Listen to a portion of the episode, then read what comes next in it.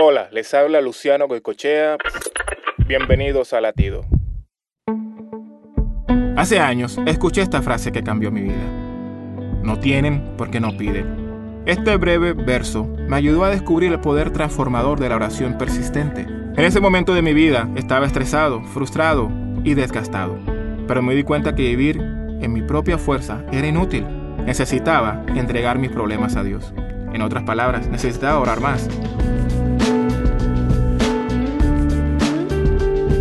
Cuando entendemos el amor de Dios y su plan para nosotros, podemos ver las puertas que Él quiere abrir para nosotros. Amigo, ora conmigo hoy.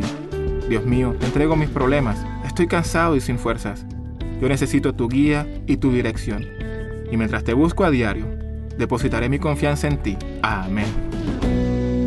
Latido les llega a través del ejército de salvación.